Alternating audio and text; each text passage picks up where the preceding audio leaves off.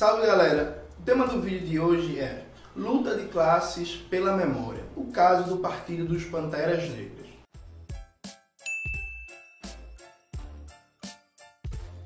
Nos últimos meses eu tenho rodado o Brasil fazendo o lançamento do livro Revolução Africana, uma ontologia do pensamento marxista. E várias pessoas vêm me perguntando como refutar a falácia muito dita por setores liberais do movimento negro de que o marxismo é ideologia branca, que pessoas negras não devem ser marxistas, que Marx era eurocêntrico, que Marx defendia a escravidão. Essa mentira, muito difundida por um reacionário como Carlos Moore, ou difundida de maneira mais simpática e sutil pelaquela coleção Feminismos Plurais, ela vem inquietando muitos militantes do movimento negro, socialistas, comunistas, que vem perguntando como refutar essa ideia. Eu não vou falar diretamente de Marx, porque já saiu um vídeo meu debatendo se Marx era ou não eurocêntrico, onde eu também abordo a posição de Marx frente à escravidão e o colonialismo. Vamos começar com o fundamento da questão. As pessoas que dizem que o marxismo é ideologia branca, que o marxismo é coisa de europeu, elas estão fazendo uma luta de classes pela memória. Como assim, Jones? Luta de classes pela memória. Existe luta de classes pela memória, pela história? Sim, existe. Na sociedade capitalista, nenhuma teoria, nenhuma produção do conhecimento está separada, apartada da luta de classes. Todas as produções culturais e teóricas são, em última instância, reflexos de interesses políticos que existem na sociedade. Mesmo que às vezes o pesquisador não saiba disso. Então o cara pode se achar neutro, pode se achar alguém que faz ciência sem querer saber de política e está contribuindo efetivamente para determinada classe, determinado grupo político organizado. Isso não significa que a ciência não tenha um rigor teórico científico. Marx, por exemplo, para escrever o Capital, ele passou mais de 15 anos estudando, leu todos os economistas políticos que existiam desde o nascimento da economia política até o período dele, passou horas e mais horas no Museu Britânico lendo documentos, planilhas, relatórios, balanços de empresa, enfim, fez um trabalho de pesquisa monumental. Para Marx não existia nenhum tipo de oposição entre fazer uma obra política no interesse da classe trabalhadora, porque o marxismo é uma perspectiva teórico-política que declara abertamente o seu compromisso, compromisso de classe com a emancipação dos explorados e oprimidos, e rigor científico, pesquisa séria. Isso significa que, por exemplo, para Marx, não era todo marxista que fazia ciência. Né? Ele mesmo, frente à vulgarização do seu pensamento, declarou que se isso é marxismo, eu não sou marxista. Significa que existe na produção teórica uma luta de classes na teoria. E dentro dessa luta de classes na teoria, existe uma luta pela memória histórica.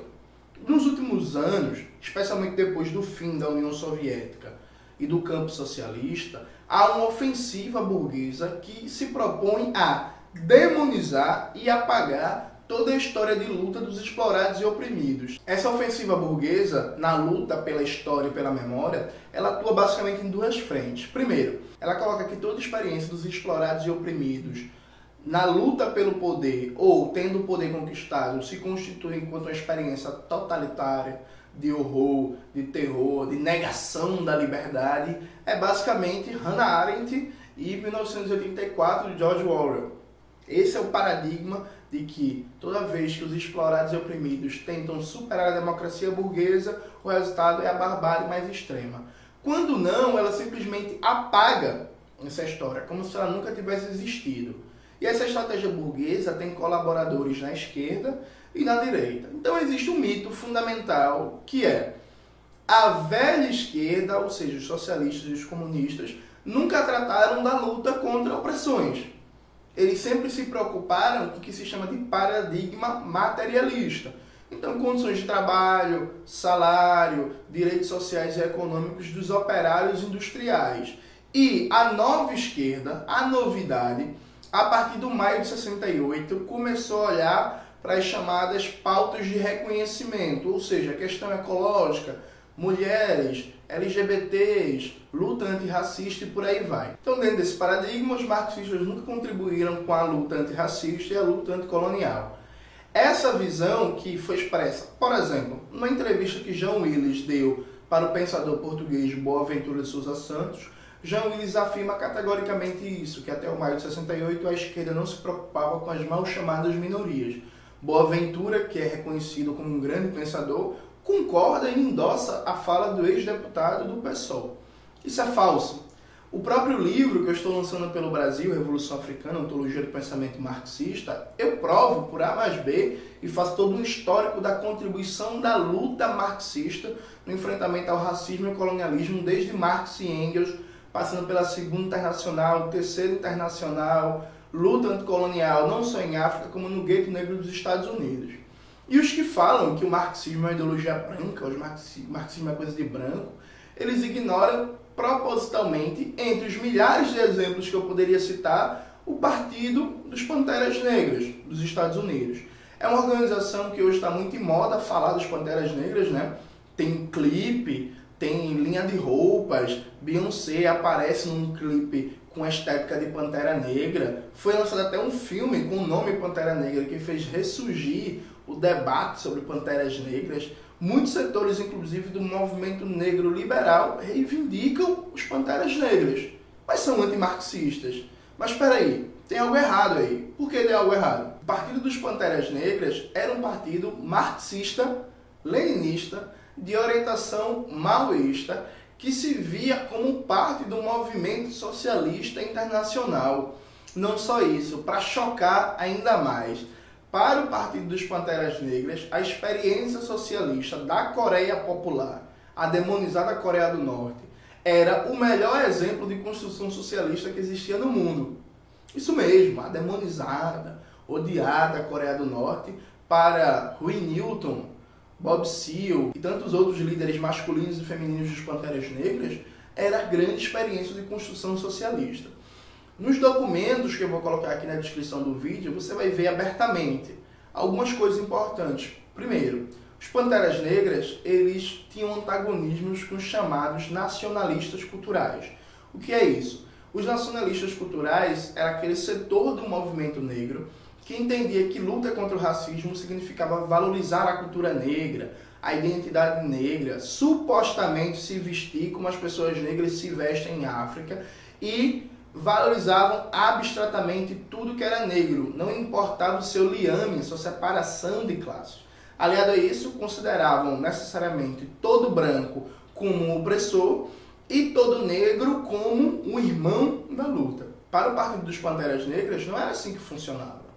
Era muito importante, evidentemente, combater a ideologia do colonialismo burguês de que o negro é inferior, mas é fundamental construir o poder popular. Todo o poder ao povo, era o lema das Panteras Negras. Organizar o gueto negro contra o que eles consideravam uma política de colonialismo interno do Estado burguês estadunidense, estabelecer uma série de políticas de aliança entender que existem brancos que são aliados da luta antirracista brancos pobres da classe trabalhadora ou radicais brancos de classe média que se comprometam de verdade, genuinamente com o programa do Partido dos Panteras Negras, com o programa da emancipação, da luta anticolonial, antirracista e anticapitalista, para os Panteras Negras eram aliados. Assim como negros da burguesia não eram aliados. Porque, como muito bem eles diziam, um negro burguês vai defender, em última instância, os interesses de sua classe, a classe burguesa. E o Partido dos Panteras Negras defendia um interesse oposto. Ou seja, o Partido dos Panteras era o partido do proletariado, do proletariado negro, e o negro burguês era do partido da burguesia, defendia os seus interesses. Essa própria perspectiva fez com que o Partido dos Panteras Negras assumisse uma série de alianças e criasse seções para latinos e asiáticos, que também eram discriminados. Como os panteras têm uma perspectiva de que o racismo se constituía enquanto uma política de colonialismo interno, eles chegavam a falar que todos os povos colonizados, todas as minorias oprimidas dos Estados Unidos deveriam se unir contra o capitalismo racista. Isso inclui latinos, asiáticos e por aí vai. Segunda coisa muito importante, os Panteras Negras eles não falavam em empoderamento, em lugar de fala, eles não falavam que queriam voltar para a África, eles falavam em Partido Revolucionário, vanguarda, luta armada, tomada do poder, centralismo democrático. Você sabia disso?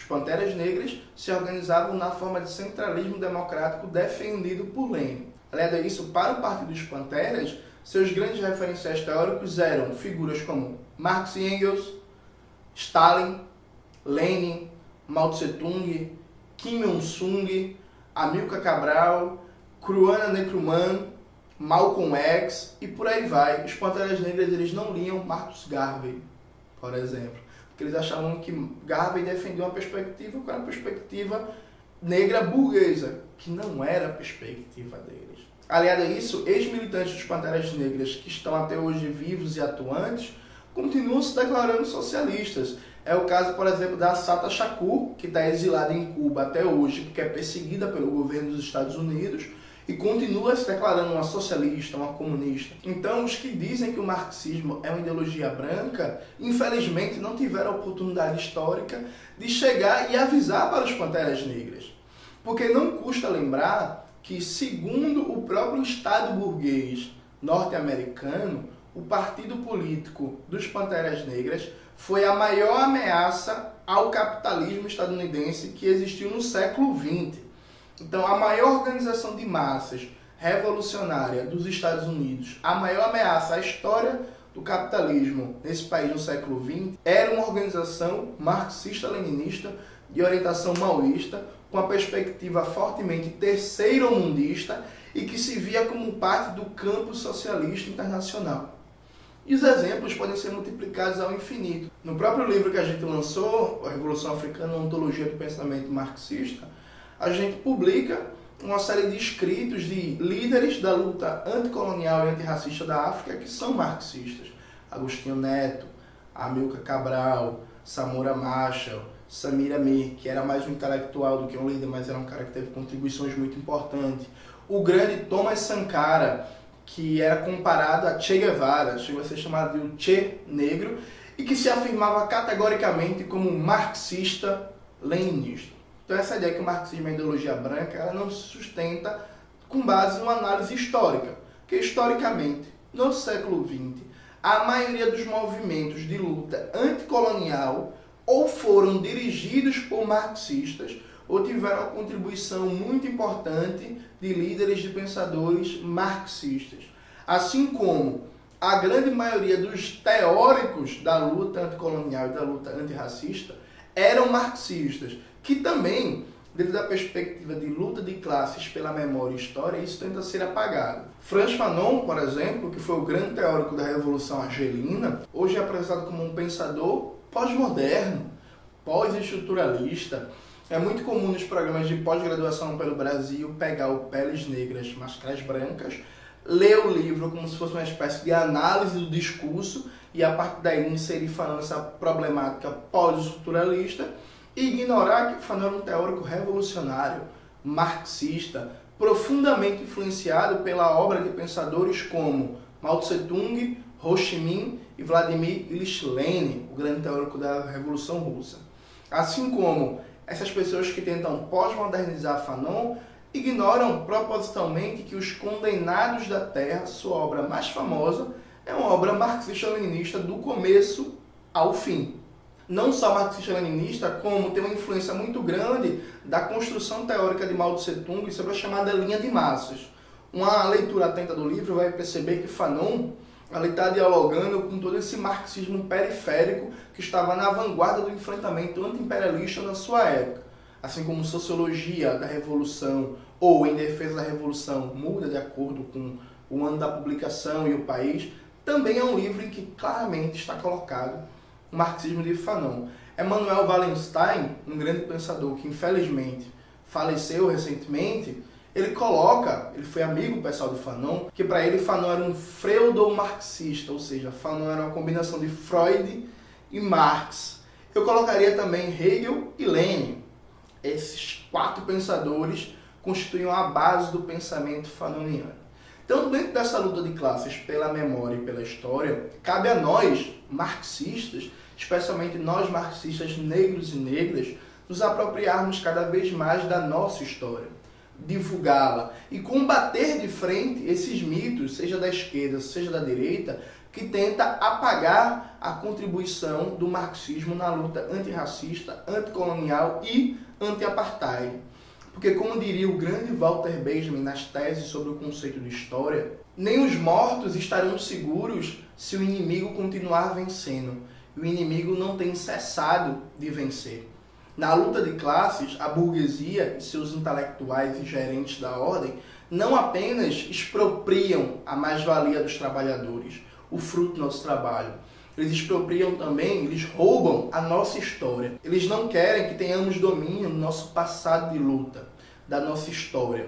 Eles lutam constantemente para mostrar que lutar não é possível, porque nunca aconteceu ou nunca deu certo. Eles querem fazer com que o famoso slogan maoísta rebelar-se é justo seja uma frase sem sentido e sem significado.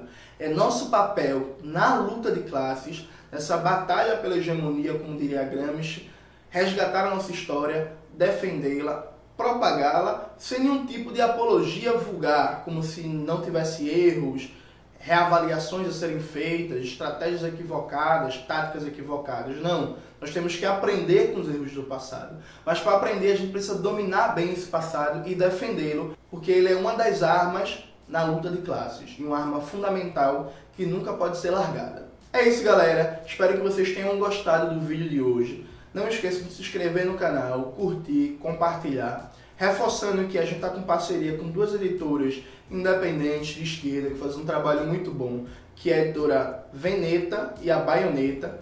Tem um cupom de desconto para quem é fã do canal, para quem acompanha, vai estar tá aqui na descrição do vídeo. Quero agradecer ao meu amigo Jorge, lá de São Paulo, que me deu essa blusa de presente do Marighella. O Jorge ele está com um trabalho de estamparia que eu vou colocar o link aqui no Instagram para todo mundo. Então quem quiser sacar lá, vai estar o link aí na descrição. É isso, até a próxima, tamo junto.